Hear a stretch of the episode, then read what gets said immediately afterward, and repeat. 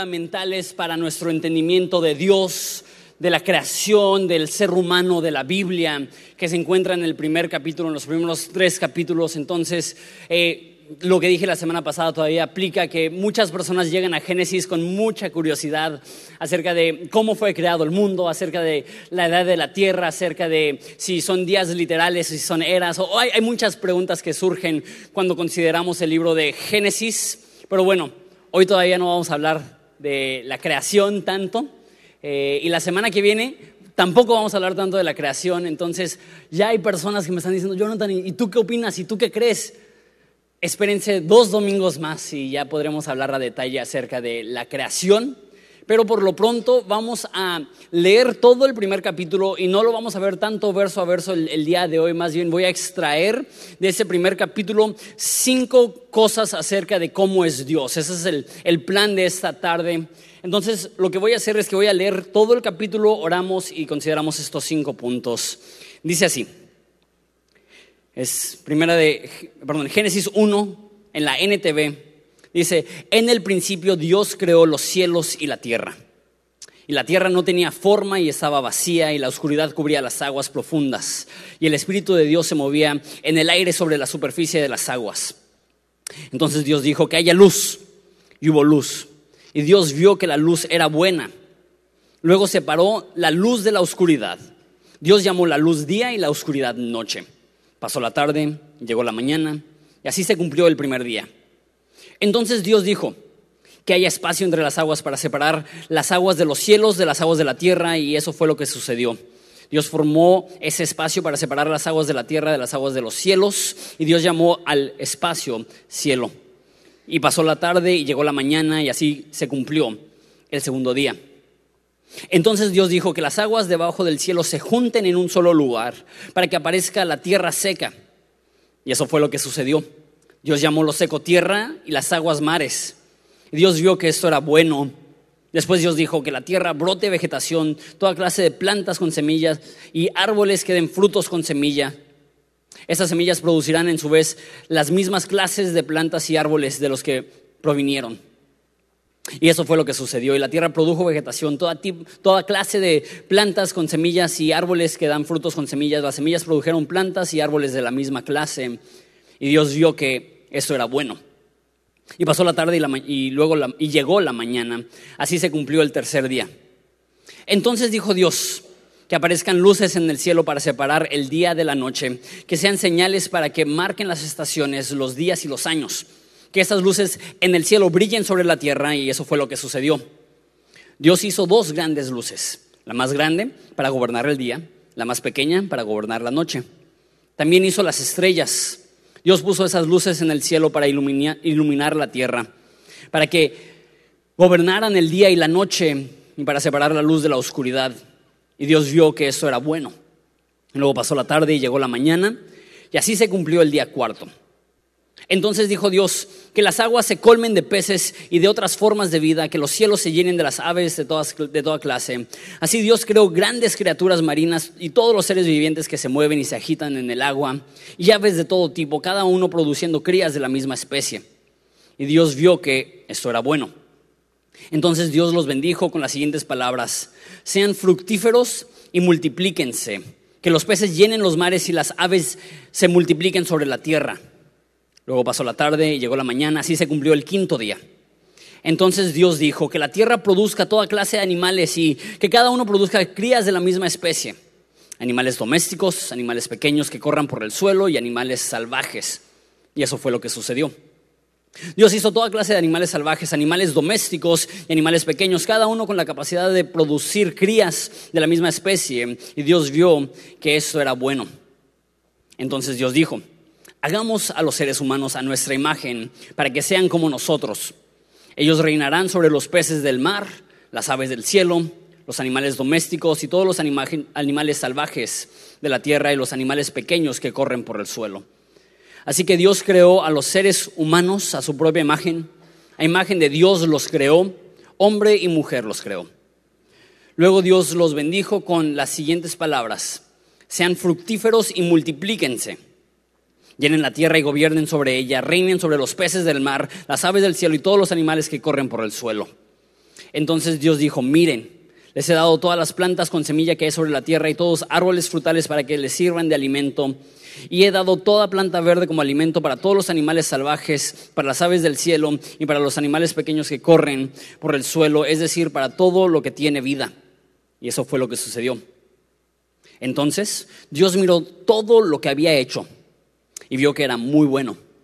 Y pasó la tarde y llegó la mañana y así se cumplió el día sexto. Oremos, Padre, te damos tantas gracias por este libro, esta historia, esta oportunidad de considerar tu palabra, considerar lo que nos comunica acerca de ti.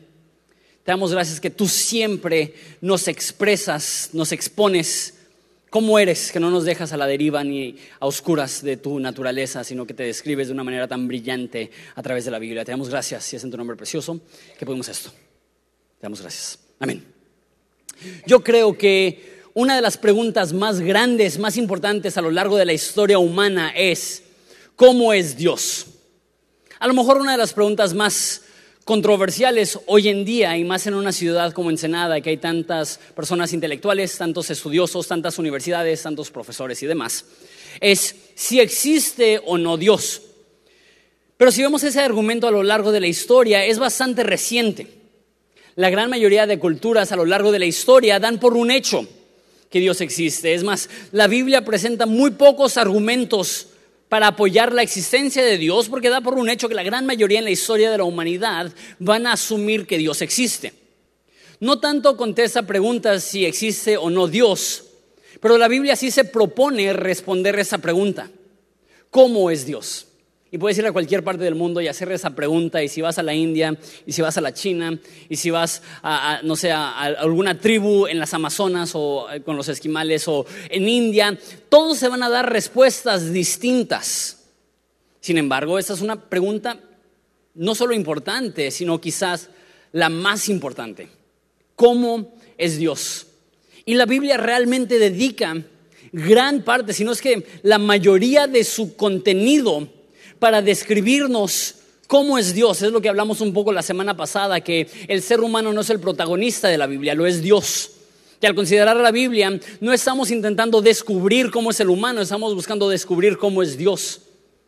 Y es curioso, la gran mayoría de gente ve el primer capítulo de Génesis y asume que el enfoque es la creación, porque es la historia que narra.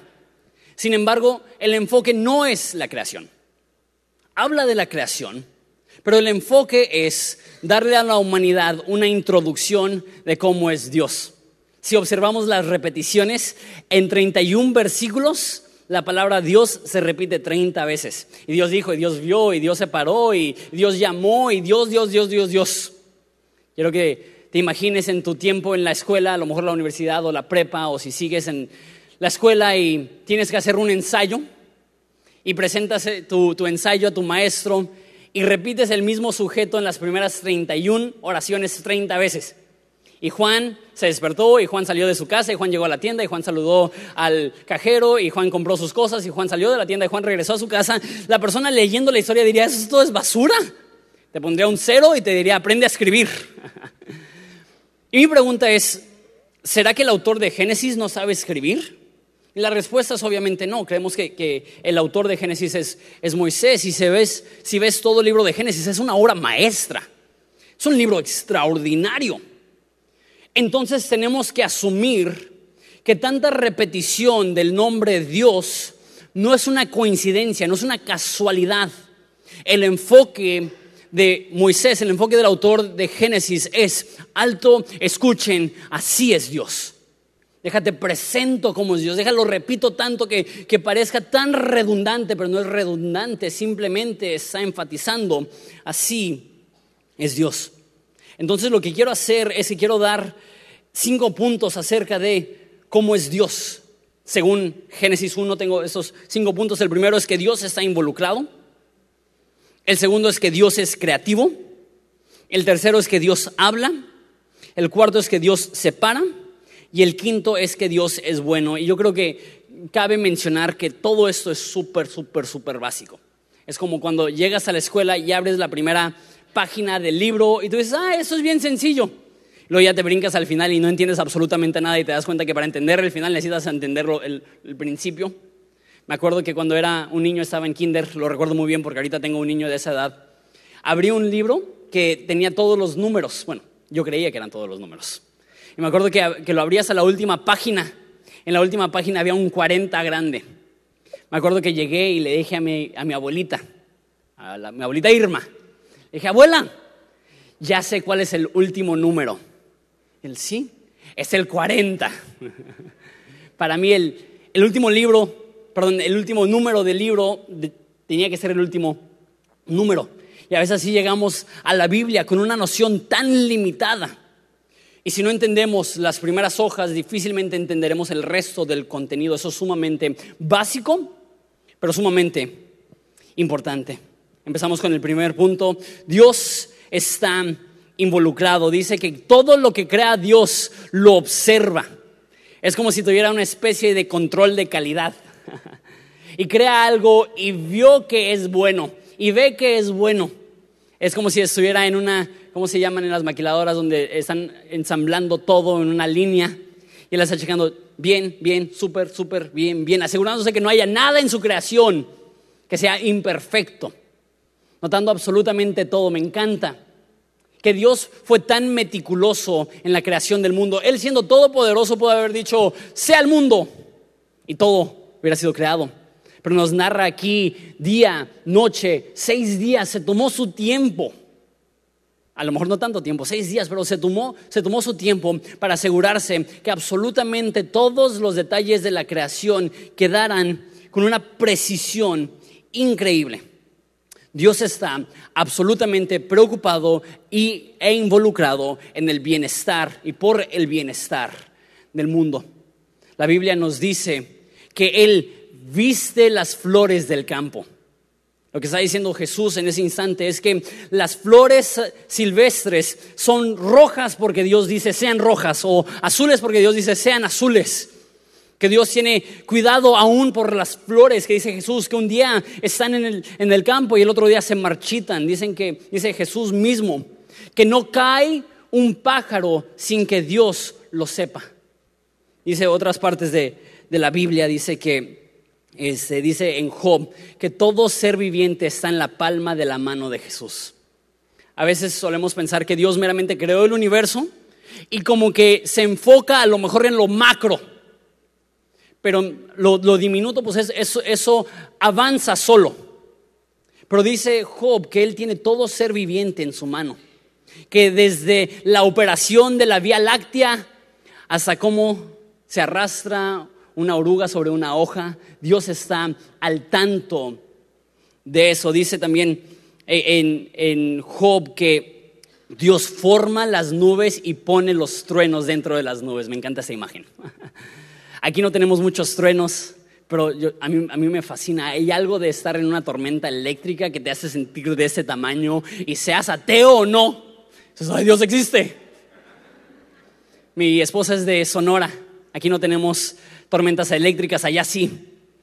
Y estar en la noche y ver cómo se alumbra el cielo y escuchar el rugir de los truenos. Job dice, Dios forma las nubes y pone los truenos. Viví un tiempo en Florida, que es donde están todos los huracanes en Estados Unidos y todas las tormentas más grandes de los Estados Unidos. Y, y en el verano todos los días había tormentas eléctricas. Me crié en Querétaro, lo mismo. Extraño eso. El sentirte tan pequeño, el escuchar rugir el cielo. Dice en los salmos que Dios le da de beber a los animales, que Dios se procura de que haya ríos para que los animales puedan tener su sustento. Dice que Dios formó en, Job las constelaciones de, de, las estrellas, que le puso el cinto, el cinturón al Orión, que, que Dios se preocupó no solamente por formar el universo, sino de darle un orden hermoso y bello. ¿Y sabes qué? Dios está absolutamente involucrado en el bienestar de todo el mundo, en todos los detalles del mundo. Dicen Colosenses que todo lo que existe en Él encuentra su sustento. Dios no solamente creó todo, Él sustenta todo. Cada pulmón que se llena de oxígeno es porque Dios lo permite. Cada corazón que late y bombea sangre a través de un cuerpo es porque Dios lo está provocando y produciendo. Dios no solamente es el creador del universo, es el sustento del universo. Y sabes, como el enfoque, crea todo, pero después dice, hagamos al hombre en nuestra imagen y semejanza.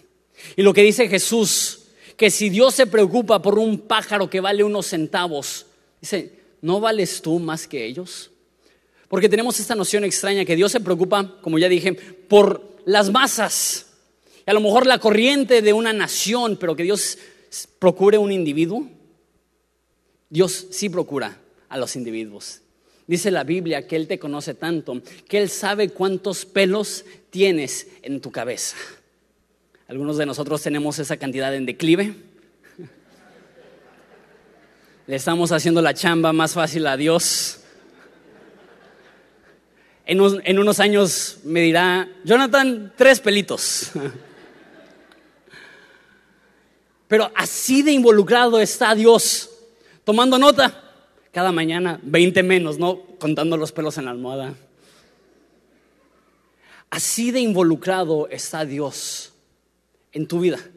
La Biblia le llama consejero. Me encanta eso porque consejero es diferente a comunicador. Es diferente a, profeta o predicador. Un comunicador habla a las masas. Un consejero orienta a un individuo. Dios es el consejero de tu vida.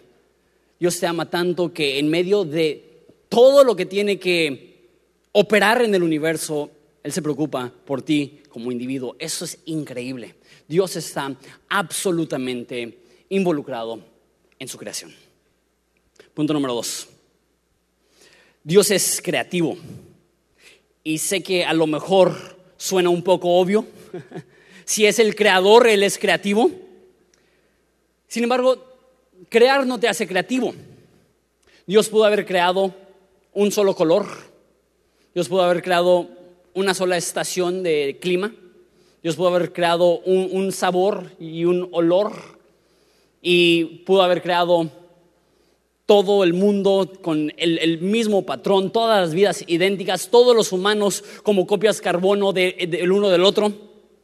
Sin embargo, al ver la creación, y ver lo complejo que es, desde lo inmenso del universo a lo complejo que es un átomo, ver la diversa, la diversidad dentro de los animales y las especies, ver lo complejo que es el ser humano, crear, creer que Él ha creado un sinfín de colores, de sonidos, de paisajes, de climas, de personas.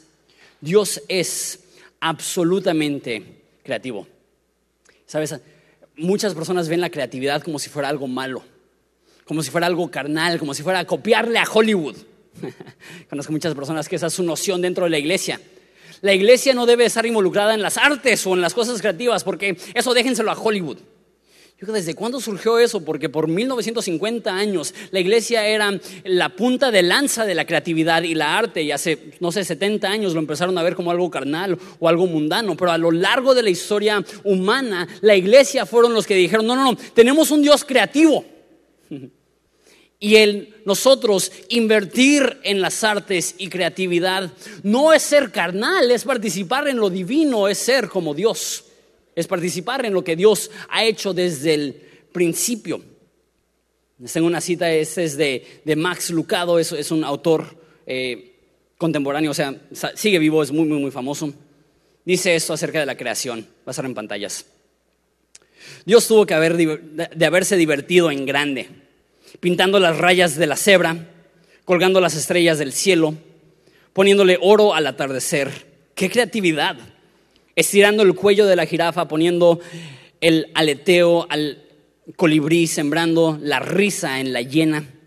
Luego, como conclusión a un gran espectáculo, él hizo al humano quien tenía el honor único de portar su sello, de tener su imagen. Me encanta esta cita. Que cuánto se habrá divertido Dios creando el universo, creando los animales. Me gusta como dice, estirándole el cuello a la jirafa. Me imagino que Dios lo formó como un caballo medio extraño y dijo, chequen eso y le jale el cuello. Tú serás una jirafa. ¿Cuánto se habrá divertido Dios sembrando carcajadas en las llenas? Eh, perros salvajes de, África. O, sea, ves la creación y no te queda de otra que estar maravillado con la creatividad de Dios. Lo vimos en la serie de Ratas y Atardeceres. ¿Cómo no ver los atardeceres y estar absolutamente asombrado por la hermosura que Dios está desplegando en este mundo? Todo el mundo está gritando la creatividad de Dios y nosotros podemos participar en ello, creemos en esto. Otra cita, este es un autor que ya no es contemporáneo, ya es un poco más antiguo, dice esto, Francis Schaeffer se llama el, el autor, dice, un cristiano debe usar las artes para la gloria de Dios. Una obra de arte puede ser una doxología, doxología es la forma de, que teólogos llaman la adoración. Dice, una obra de arte puede ser un acto de adoración, me encanta eso. Cada vez que creamos, cada vez que intentamos ser innovadores o pioneros en cualquier área que sea, estamos haciendo un acto de adoración para Dios. Me encanta eso. Dios es creativo. Punto número tres. Dios habla. A lo largo de este capítulo dice, Dios dijo, y Dios dijo, y Dios llamó, que Dios está en constante comunicación con el mundo, que no solamente creó, sino que quiere tener una conexión, una conectividad, una comunicación. Que Dios no creó el mundo y se fue y dijo, no, pues ahí que les vaya bien y no tuvo ninguna comunicación, al contrario, desde el principio ha estado comunicándose.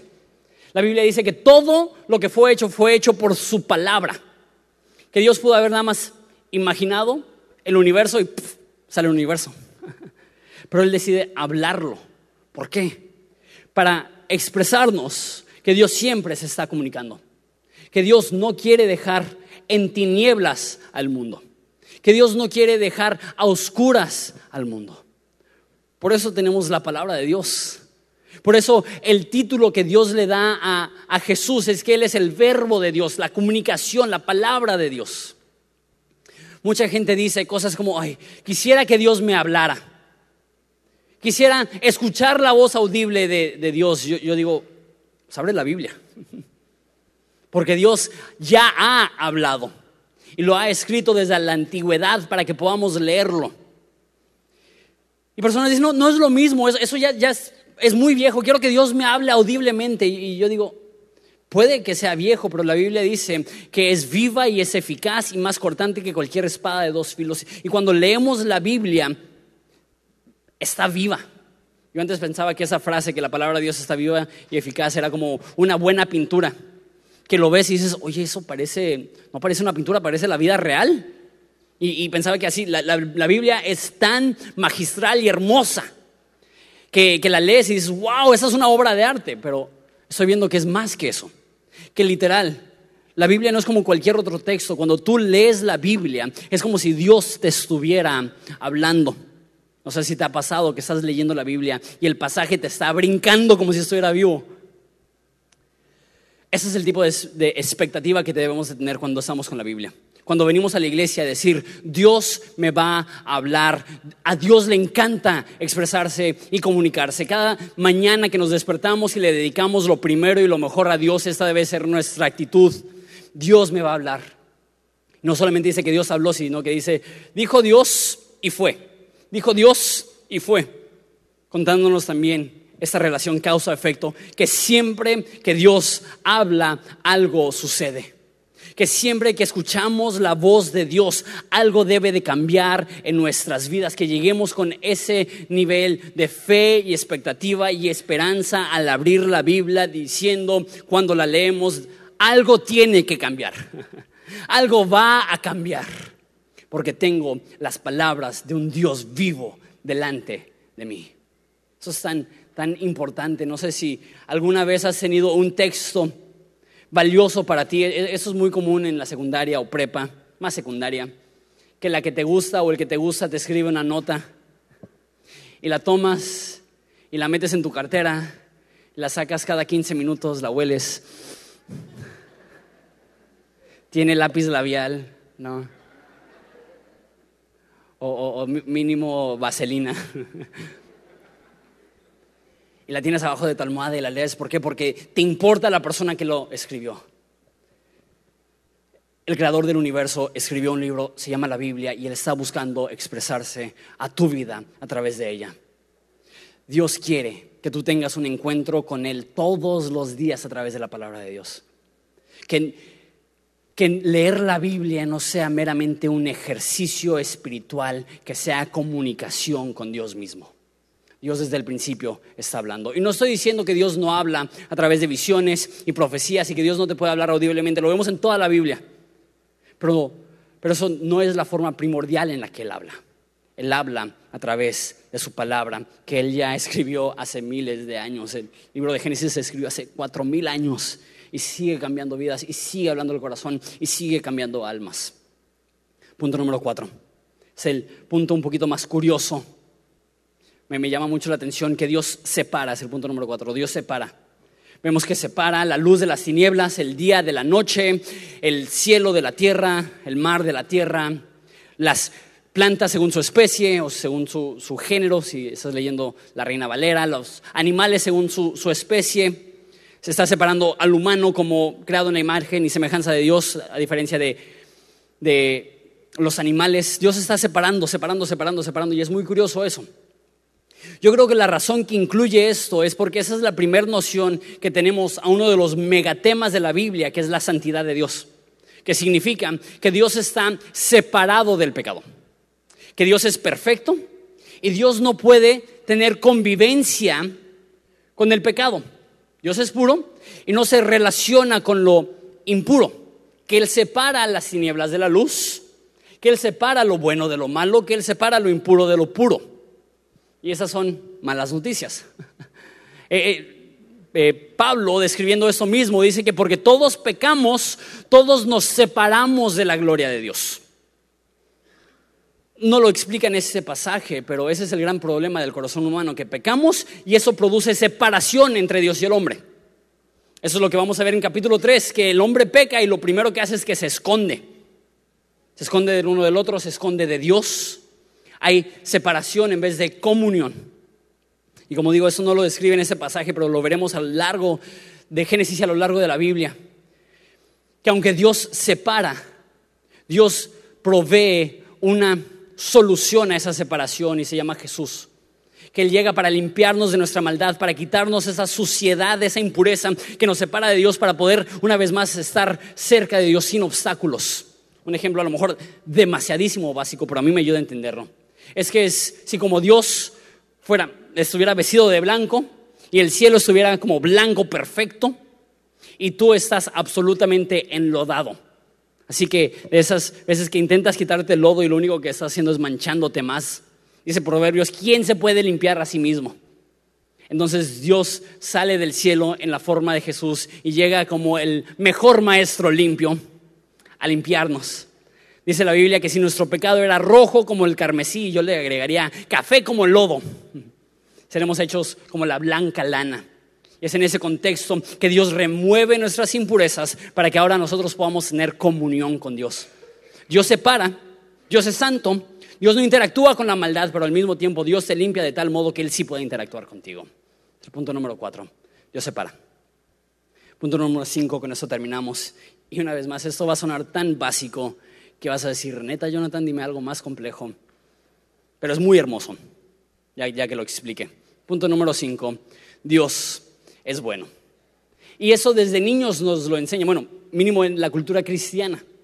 Las primeras canciones que cantamos hablan de, de cómo Dios es bueno y, y a lo mejor hablamos de cómo Dios es bueno, pero si somos honestos, hay muchas personas que no creen que es bueno que creen que Dios está de malas, que, Dios, que creen que Dios está buscando castigarles, que creen que Dios está buscando darles la espalda, que culpan a Dios por todas las circunstancias adversas en su vida. Estaba escuchando un podcast esta semana eh, de, de, mi amigo Esteban Grassman, acaba de predicar aquí hace como un mes, algo así, un poco más. Y, este, y entrevistó a otro amigo mío que se llama Taylor Barriger. Si escuchas podcast, bájalo, se llama Conversaciones Descalzas, increíble final de comercial, regresamos al, mensaje. Y le preguntó Esteban a Taylor, ¿qué es alguna frase que ha marcado tu vida? Su respuesta me encantó porque obviamente un pastor esperas una respuesta súper profunda y dijo, mi, mi papá toda la vida ha dicho, Dios es bueno y el diablo es malo. Y me dio tanta risa porque es tan básico. Sin embargo, no necesariamente lo creemos todo el tiempo. Creemos que, que Dios sí hace cosas a lo mejor malas. Una frase que escucho seguido es, ah, es que Dios me dio cáncer. Yo digo, ¿será así?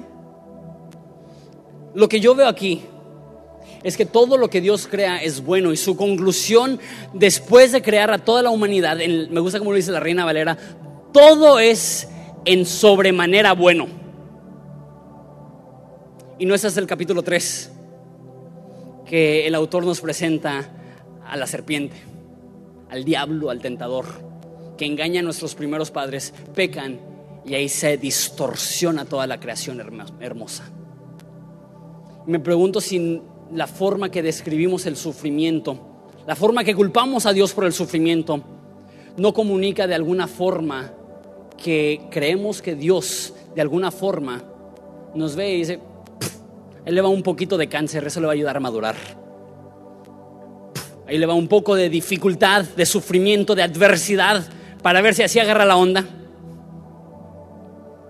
Tenemos que regresar a un principio básico que Dios es bueno, dice en Santiago, que todo don perfecto, toda dádiva buena desciende de lo alto. Te voy a decir algo y sé que tú, si tienes tiempo en la iglesia, tú, tu reacción va a ser rechazarlo. Pero no todo lo que sucede es la voluntad de Dios. Tenemos esta noción y tiene lógica, pero no, no es lo que enseña la Biblia, que si Dios es todopoderoso, entonces todo lo que sucede es su voluntad. Porque si no, si no fuera su voluntad, no hubiera sucedido. La Biblia dice, 1 Timoteo, que Dios no quiere que nadie perezca, sino que todos procedan al arrepentimiento. La voluntad de Dios que todos sean salvos. ¿Son todos salvos? No. Dice en 1 Tesalonicenses que es la voluntad de Dios que seamos santos. ¿Somos todos santos? ¿Pecamos? La respuesta es sí. Dios permite las, situaciones adversas, pero Dios no produce las situaciones adversas. Dios no produce, a lo mejor situaciones adversas es demasiado amplio. Dios no produce la maldad que está en el mundo. No podemos culpar a Dios diciendo, Dios, ¿por qué? Más bien debemos de culpar al diablo que nos engañó y a nosotros que pecamos, porque antes de que nos engañó el diablo y antes de que pecamos el mundo era en sobremanera bueno.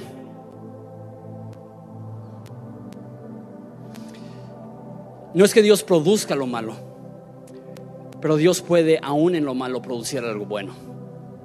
Eso es lo que veo al final de Génesis, en Génesis 50 lo hablamos la semana pasada, que José fue tratado con tanta injusticia, vendido en esclavitud, injustamente condenado a la cárcel y cuando ve a aquellas personas que lo vendieron a la esclavitud, no dijo, no se apuren, fue la voluntad de Dios. No es lo que dijo. Dijo, lo que ustedes hicieron para mal, Dios lo usó para bien. Lo que el enemigo hace para mal, lo que nuestros pecados han producido para mal, Dios puede transformarlos y producir algo bueno aún en medio de eso. Y sé que es un cliché cristiano, pero todas las cosas obran para bien para aquellos que aman a Dios. Dios no está buscando tu destrucción, está buscando tu salvación. Dios no está diciendo, ah, le voy a mandar esta dificultad para que aprenda. Dios permite que sucedan cosas, Dios permite que experimentemos las consecuencias de nuestras acciones. Pero si ves el lenguaje de la Biblia, particularmente los salmos, la forma que, David describe a, a Dios es, Él es mi escudo. No dice, son las flechas que traspasan mi alma. No dice, Él es el escudo. Él es mi fortaleza. Él es mi protección. Él es el que me acompaña en el sufrimiento. También lo vemos con Jesús si Jesús fuera el que quisiera que la gente sufriera. Él vería a las personas desahuciadas, necesitadas, desamparadas y hubiera dicho, ¿por qué se quejan? Es la voluntad de Dios. Jesús veía a los necesitados y dice la Biblia que fue movido a compasión. Fue movido a compasión. Dios no está buscando destruirte. No culpes a Dios por la maldad y la injusticia en tu vida. Dios está buscando acompañarte en ese proceso protegerte en ese proceso, levantarte en ese proceso, ser una fortaleza y un escudo en tu inseguridad, ser una roca en tu debilidad. Culpamos a Dios diciendo, Dios, si tú me amas, ¿por qué permites que esto suceda? Sabes que la Biblia dice de pasta a pasta que vivimos en un mundo manchado por pecado, fracturado, lejos de la intención original de Dios, lejos del paraíso que Dios creó. Y mientras regrese Jesús o hasta que regrese Jesús, el mundo va a seguir roto y disfuncional y distorsionado y hombres malos se saldrán con la suya y hombres que buscan hacer lo bueno sufrirán. Pero Dios no está en el cielo diciendo, ja, ja, ja, Dios está diciendo, venid a mí todos los que están cansados y trabajados y yo les haré descansar. En medio del dolor, no culpes a Dios, corre a Dios para encontrar socorro. En medio de la dificultad, no culpes a Dios, acércate a Dios para encontrar consuelo. En medio de la devastación y de la injusticia, Dios es un buen Padre que está buscando abrazarte y acompañarte en todo este proceso. Pedro dice, echemos nuestras cargas sobre Él porque Él tiene cuidado de ustedes. Si Dios se preocupa por el bienestar, de un pájaro, si Él se preocupa por el bienestar de una flor que hoy es y mañana se marchita, cuánto más se preocupa por tu alma en medio del dolor, en medio de la dificultad, en medio de la tragedia. Dios está ahí. Y Dios es bueno. Dios es únicamente bueno. Dios es constantemente bueno. Aun cuando tú ves dificultad, Dios está ahí. ¿Les parece si nos ponemos de pie y oramos?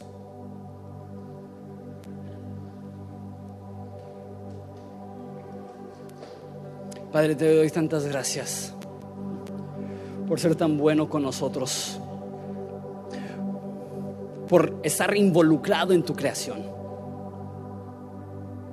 Te damos gracias porque no nos creaste y nos abandonaste como el dueño de una propiedad ausente que solamente tiene su casa pero no la cuida. Tú estás al tanto, al pendiente y sustentando todo lo que existe. Damos gracias que tú eres creativo, que cada día vemos destellos de tu gloria, de tu creatividad, de tu hermosura. Te damos gracias que tú siempre te estás comunicando, hablándonos, transformando lo más profundo de nuestro ser, diciendo sea la luz cuando andamos en tinieblas. Que tú eres un Dios santo, que te separas de lo malo, no para condenar a lo malo, sino para limpiar a lo malo, para que traer lo malo a ti. Que tú eres bueno. Ayúdanos a creer esto. Cuando nosotros ven, cuando nuestros ojos ven pura maldad y cuando nuestra vida ve pura oscuridad y cuando nuestra situación es devastadora, ayúdanos a correr al monte que es más alto que yo ¿De dónde viene mi socorro? Mi socorro viene de Jehová, Dios de los ejércitos.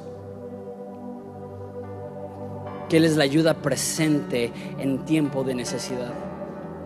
Padre, te pido por cualquier persona víctima de la maldad de este mundo, víctima a lo mejor de la maldad de su corazón, víctima de las acechanzas de nuestro enemigo, del tentador la serpiente antigua, que están aquí lidiando con un mal que no has provocado, lo has permitido, porque todo pasa por tu mano, pero no es tu deseo. Tu deseo es que es en medio es que en medio del dolor corramos a ti. Ayuda a cada uno de mis amigos y hermanos aquí presentes a correr a ti, que no se alejen de ti en desesperación, sino que el, el dolor que ellos sienten produzca en ellos una urgencia por estar contigo. Eres tan bueno, te amamos con todo nuestro corazón, te adoramos, recibe esta adoración en nombre de Jesús. Amén, vamos a adorar a Jesús.